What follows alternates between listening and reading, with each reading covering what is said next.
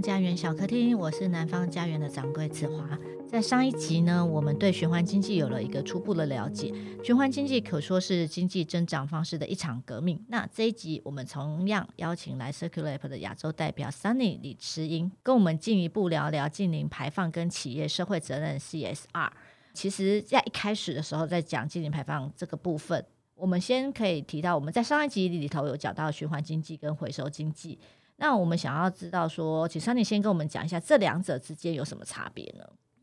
其实，像我们在讲到台湾的案例的话，其实我们基本上很多都是回收嘛。然后感觉起来，我们刚才讲到说，循环的概念是让物质可以呃像生生不息一样，就是我们今天使用完了之后不要废弃，然后就填埋或者焚烧，而是可以把它在某个程度上面回收回来之后处理之后，回到我们刚才的呃原材料。生产或者是使用的这个环节啊，比如说像二手书啊，它就实际上就是回到了使用的状态。然后如果说我们今天不能用了，我们像塑料瓶，大家现在都应该很清楚，塑料瓶其实是可以呃把它回收完之后拆解之后，重新做新的瓶子，或者是说做成不同的东西，像我现在身上背的包包啊啊，还有我们桌上的这个充电宝啊的塑料瓶，这个部分的话，很多人会觉得那呃这个是不是就循环经济的一个案例？我们必须说，循环经济它本身是一个更大的构面。如果你只是讲到说，啊，东西我使用完之后的回收，然后继续使用，这个只是一个构面而已。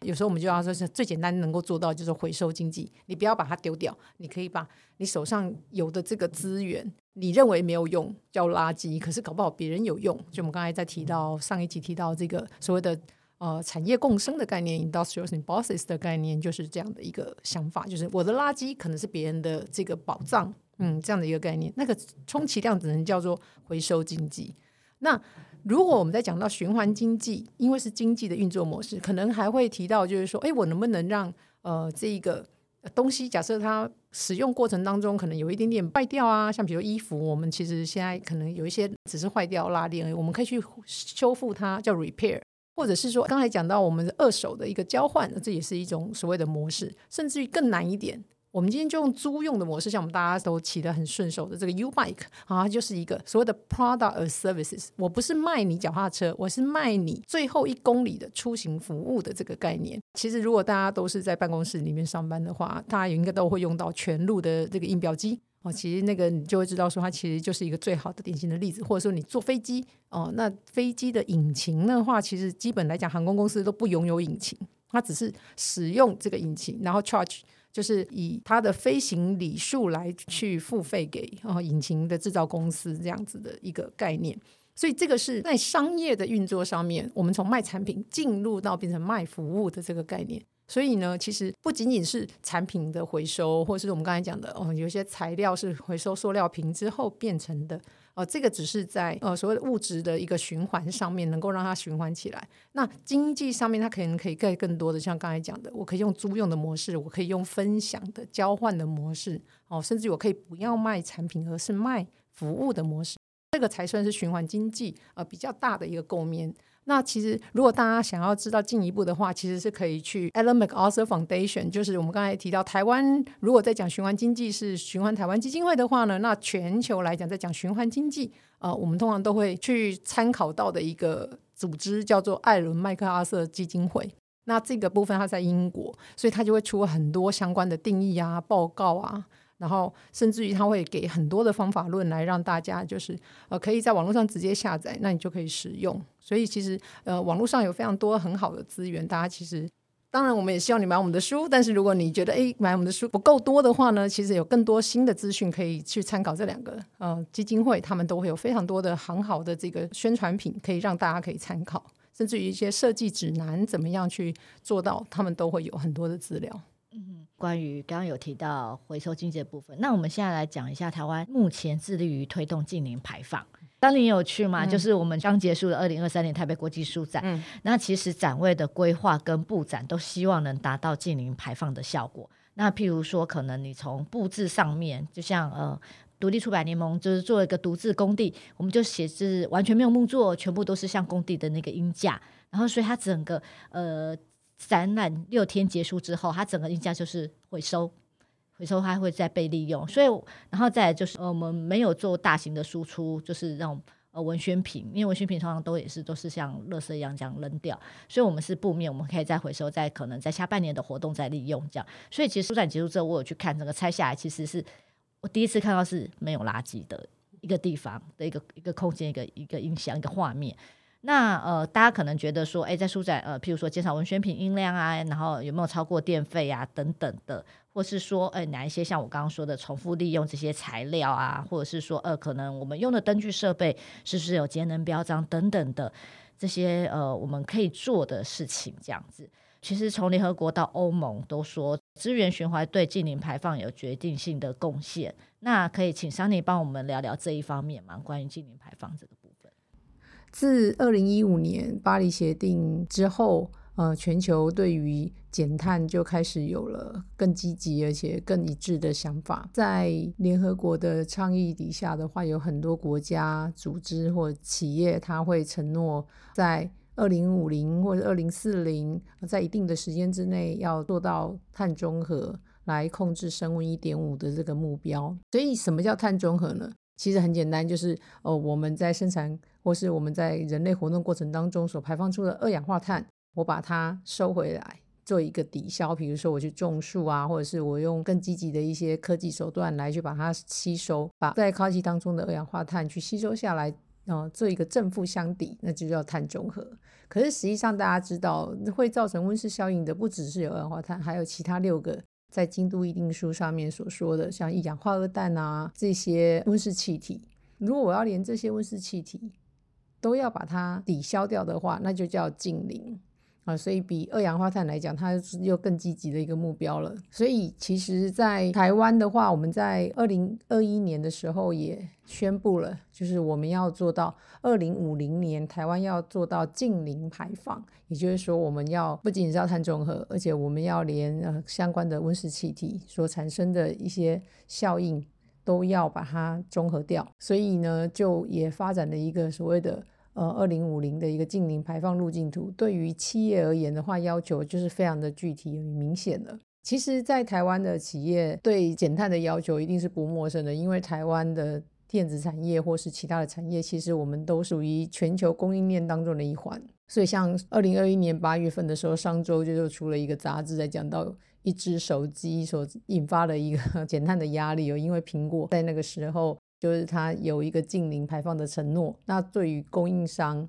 或是它的下游的我们来讲的话，这些厂商它就会变成这些指标，他们要去负责达成哦。所以其实呃，这个整个所谓的低碳转型，对于企业而言，将是继过去这种所谓的数字化转型之后，另外一个很重要的议题。一旦开始要采取，比如节能啊、少废气啊，甚至于呃。增加回收啊，或是说呃能够提高资源的使用效率，然后甚至达到这种所谓的摇篮到摇篮的这样的一个循环的可能的话，它其实就已经达到了我们在提倡循环经济的最终的要求，就是经济的发展你要跟呃我们的环境要能够共生共荣。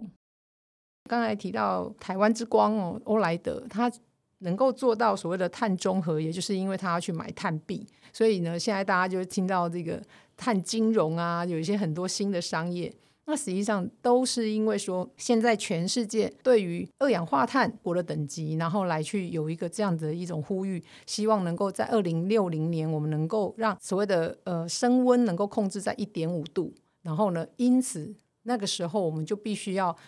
达到全球的碳中和，也、就是说。我们排出去二氧化碳，全世界的人要想办法把它收回来。刚才讲的五百四十亿吨，我们要把它收回来，那怎么办？那我们开始有很多的各式各样的科技发展，或者是呃各种的做法来去做这件事情。那既然国家有了一个目标之后的话，企业相对来讲，你也会有一个相对应的压力，必须要达成嘛，因为毕竟企业。就是国家的呃组成里面有一个很大部分是企业的运作，那企业就要负起这个责任。所以，我们刚才讲到所谓的 CSR 还有 ESG 啊，就跟大家也顺便科普一下。CSR 报告书全名叫做企业社会责任报告书，其实是一些企业他想要对外表达他们在企业如何尽上尽社会责任这个部分。那台湾的话，在二零一五年的时候。金管会就要求上市柜的这一个食品业、金融业、化工业，或是你实收资本超过一百亿以上的企业，到后面的话就是五十亿以上的企业，它都要写 CSR 报告书。那到二零二零年的整个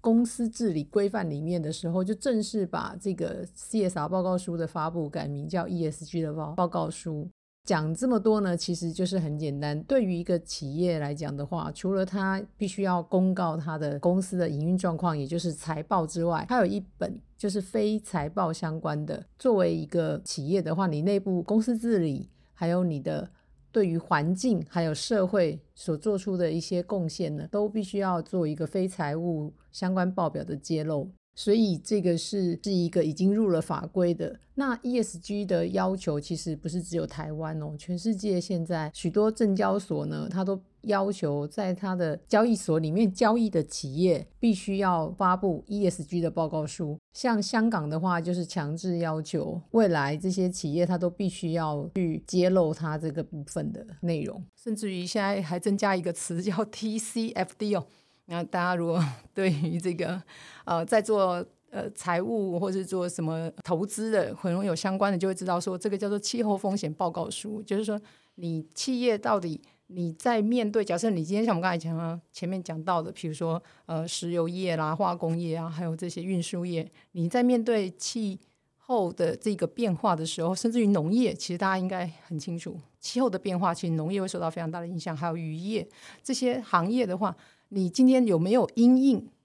这个气候风险？你有没有做任何的应变措施？否则，我今天看到企业你现在赚钱了，可是你可能明年后年你可能就会受到一些天灾的影响，甚至倒闭。所以，因此来讲的话，就变成说，在所谓的从这个近零排放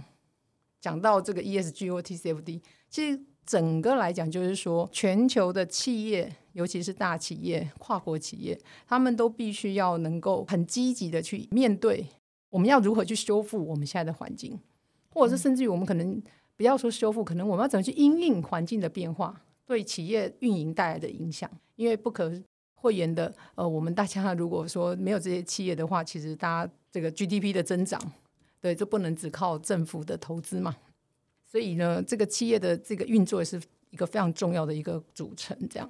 那我想要知道，说我们可以再进一步，请 Sunny 跟我们聊一下，譬如说，在 ESG 在这两个经济的的报告书评估里头，就是呃，关于所谓的循环经济，或者是说他们可以有一些例子嘛？可以他们会譬如说哪个企业还有做到哪一点，这样子一个比较成功的一些想案例。其实我们这一集，我想听众不知道会不会觉得压力很大，就好像感觉要参上了财经课。啊，实际上来讲，就是循环经济它本身只是告诉我们说有个经济运作模式是如此，那但是它没有一个非常具体的框架来去框定怎么做才算是循环经济，或者说你应该怎么做。可是像我们刚才提到这些 CSR、ESG 或者是 TCFD 这些报告书呢，是针对强制呃要求一些企业你必须要去有一个框架给到你，你应该要再照这个概念，甚至于像刚才讲的近零排放，甚至于我们现在。最夯的就是最新的一个职业，叫做所谓的碳稽核师啊，或是碳排放测定师啊，这些管理师啊，这些新的一个职业都跑出来了。对于企业来讲，你要怎么去测量我的碳排放是多少，对吧？然后另外，甚至于绿色金融哦，怎么样去做到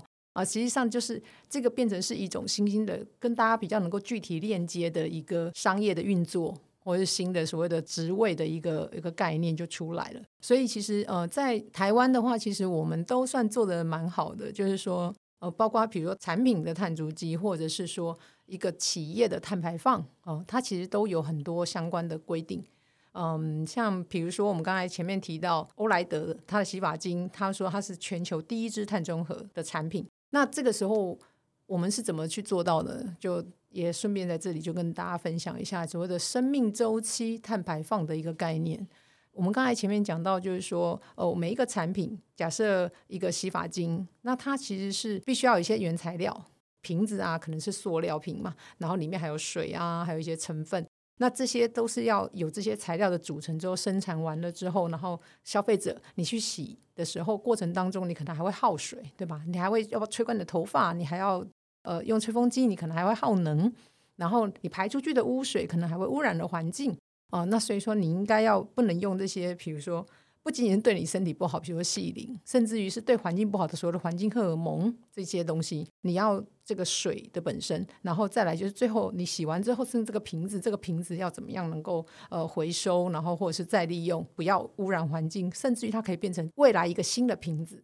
像以前在小朋友的时候，可能还会去打酱油，对吧？你拿个一个瓶子，然后去一个玻璃瓶去呃重填。那谁当然现在。因为非常的方便了，所以没有人再去重填这件事情了。可能那个瓶子就会进到回收体系，然后经过厂商，嗯，像台中一个有名的大丰科技，他就专门在回收这些瓶子去做新的这个瓶子出来，再继续使用，让瓶到瓶的一个循环能够产生。所以其实像这些案例的话，就是在这个过程当中，既然你有使用到能源，你就会有碳排放。比如说我的水。要是纯净水，所以我要透过滤水器去滤这个水，或者甚至于要把水从地底下抽取上来之后，可能要处理，这些都需要能源，对吧？那这些能源最后面都是刚才讲到二氧化碳的排放，所以最终它都可以被计算成一个数值，叫做对于二氧化碳的排放。所以我们刚才讲到所谓碳盘查，就是要盘查这些过程。如果做到循环的话，跟我今天不做循环，就是我刚才的材料这个部分，如果我能够。比如说刚才提到这个瓶子，如果我用的是新的塑料，跟我用的是回收塑料，那它的碳排放就基数就不一样。所以如果你用的是回收塑料的话，相对来讲它的碳排放的比值就会比较低。嗯、这个时候的话，就可以帮助这个企业达到它的要减碳的这个目的了。所以其实这样子就是整个碳跟这个循环这个经济的这个概念，在这个地方就有一些重合。其实我们就会希望大家在看一个东西的时候，你要考虑的是不仅仅是在你面前的这个产品，你要考虑到是它的从原材料的取得一直到你面前的使用，你使用过程当中你怎么使用它。所以为什么刚才子华提到就是节能标章？那你就想说为什么节能？当然是因为哦，它可能就像我们以前老式的冰箱很重，或者老的电视，它其实是很耗电的。那现在都大家有冷气啊，都会知道是会节能的冷气。除了它能够帮你这种某种程度的节省你的电费之外，其实代表的是它减少了对于电的使用。那这样代表它也减少了碳排放，所以它其实是一个呃见微知著。那如果你后面的话，你经过回收体系，除了你可以赚一点这个卖破铜烂铁的钱之外的话，其实它会钢铁基本上现在大概有百分之九十几以上的回收率，因为铁这种东西或铝这种东西，它其实本来就可以被回收再使用。它会有非常好的一个回收利用价值，所以像这种铁的东西，它就可以达到百分之百的这一种循环。这样，那最后我们请珊妮给我们推荐一下这两个议题相关的书。呃，其实这个是我觉得台湾真的是在这个部分上面，可能从以前的这很多书，像包括南方自己。以前也推了两本书，就是呃生态永续的艺术想象跟实践，跟一个生态艺术是行动探索。就是说我今天怎么样去结合生态或是环保议题，然后用艺术的方式去表达，甚至于是这些书其实那是很早以前。那现在的话就越来越像实战手册。像我最近在看的一本书，我也是推荐大家看，就是《巫师与先知》，就是说他在讲到就是人们对应这个气候问题有两种态度，一种态度就是说，哎呀，我们人类。既然刚才前面提到，就是七十五亿人口啊，然后未来是一百亿啊，那可能整个地球就要毁灭了，所以我们现在要尽量的节俭过生活，然后我们都不能铺张浪费啊，这样子，我们要应该要过所谓的断舍离，然后极简的生活方式是一一派。